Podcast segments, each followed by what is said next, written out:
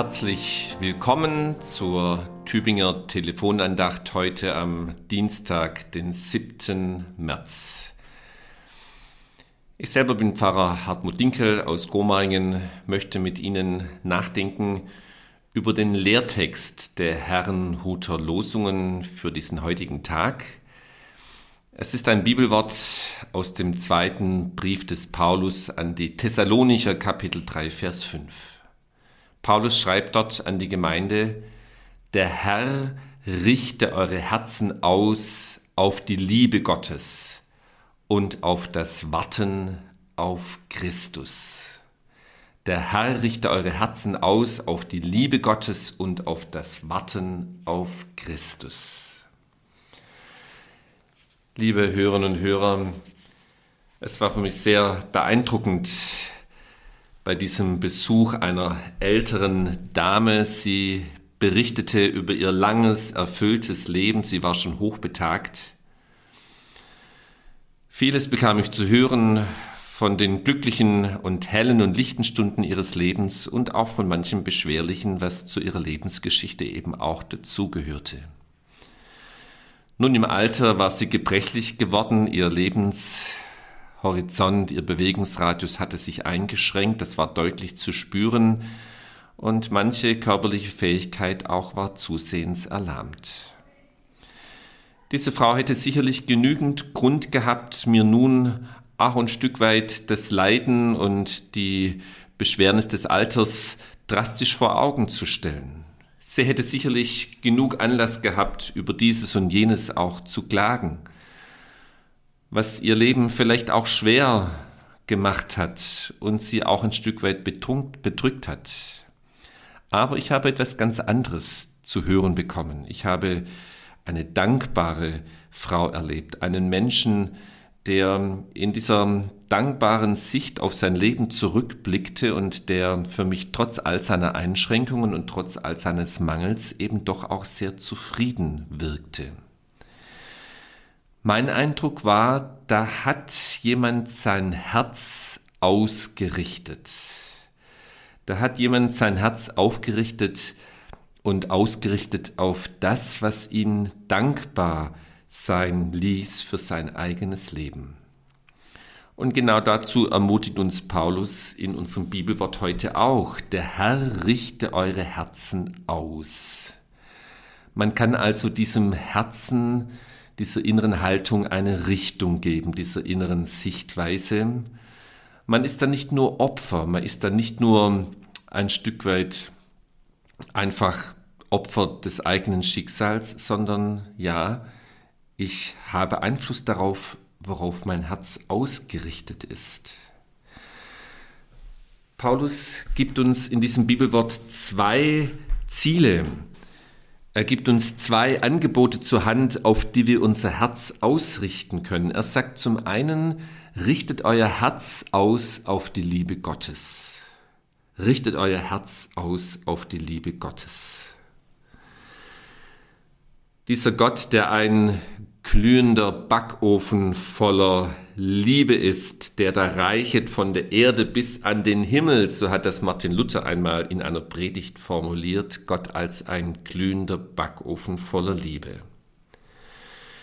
Diese Liebe Gottes, die ja nicht nur eine Eigenschaft Gottes unter vielen ist, sie ist sein Wesen. Gott ist in sich leuchtende, wärmende, absolute Liebe. Gott ist Liebe, die Leben schenkt und erhält, und diese Liebe, sie gilt mir und dir. Ich bin also geliebt. Sie sind geliebt. Ob ich es weiß oder nicht, ob ich es fühle oder nicht, ob ich nun meine, ich hätte es verdient oder auch nicht, ob es mir gerade gut geht oder ob ich gerade eben völlig neben der Spur bin. Ich bin geliebt, und zwar von Gott geliebt. Ich bin in seinem Herzen und in seinen Händen. Ich bin von Gott getragen und umgeben, von ihm beschenkt und gesendet aus einem einzigen Grund seiner Liebe. Und darauf soll sich mein Herz ausrichten, sagt Paulus, weil er weiß, das macht etwas mit meinem Leben, ganz ähnlich wie bei dieser älteren Frau. Das verschafft mir Dankbarkeit und Zufriedenheit. Und ich glaube, dass dann in meinem Leben sich etwas ereignet, was ich am Beispiel eines Bildes erklären möchte. Etwas, was man bei manchen Urlaubsreisen gerade am Meer erleben kann. Wenn dort am Meer in einem Hafenstädtchen die Wasser bei Ebbe sich verlaufen haben, dann kann man sie alle liegen sehen, die Fischerboote. Sie liegen schräg auf dem Meeresgrund, schief und untüchtig, weil das Wasser nicht mehr da ist. Sie liegen so da, als könnten sie eben nicht mehr Schiffe für frohe Fahrt und großen Fang sein, sondern sie liegen fest und unfähig im Schlick. Aber dann kommt die Flut, langsam aber allmählich. Kleine Wellen umspielen das Boot, die Wasser werden höher, die Wellen kräftiger, plötzlich hebt sich das massige Schiff von der Erde und schaukelt auf dem Wasser. Es gewinnt seine Bestimmung wieder und fährt hinaus auf das Meer. Ein Bild, von dem ich glaube, dass es das treffen kann, was geschehen kann, wenn ich mein Herz auf die Liebe Gottes ausrichte, dass ich plötzlich merke, dass da neue Kräfte der Liebe und der Dankbarkeit mein Leben umspielen, mich beginnen zu tragen, in Bewegung zu setzen, sodass ich hinausfahren kann auf das weite Meer. Mein Herz also ausrichten auf die Liebe Gottes. Das ist das erste Angebot, das uns Paulus in diesem Bibelwort macht. Der Herr richte eure Herzen aus auf die Liebe Gottes und noch auf ein weiteres, auf das Warten auf Christus. Werdet also zu einer wartenden Existenz. Worauf? Gustav Heinemann, der ehemalige Bundespräsident unseres Landes, hat das einmal auf wundervoll prägnante und treffende Weise ausgedrückt. Er sagte, die Herren dieser Welt gehen, unser Herr kommt.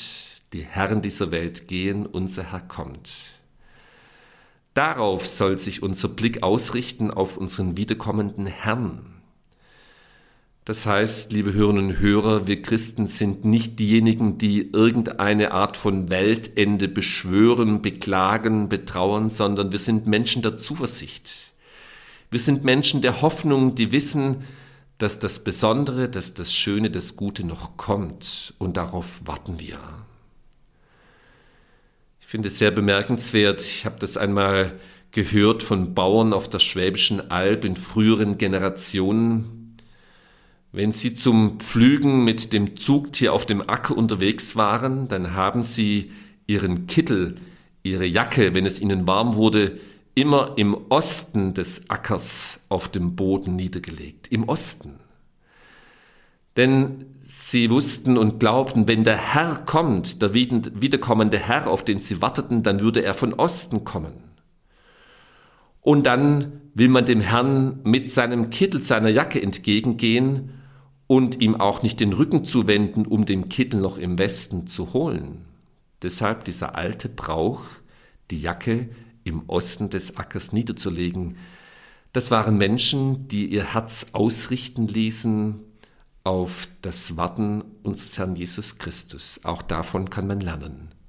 In diesem Sinne wünsche ich Ihnen heute einen guten Tag und grüße Sie herzlich, Ihr Pfarrer Hartmut Dinkel.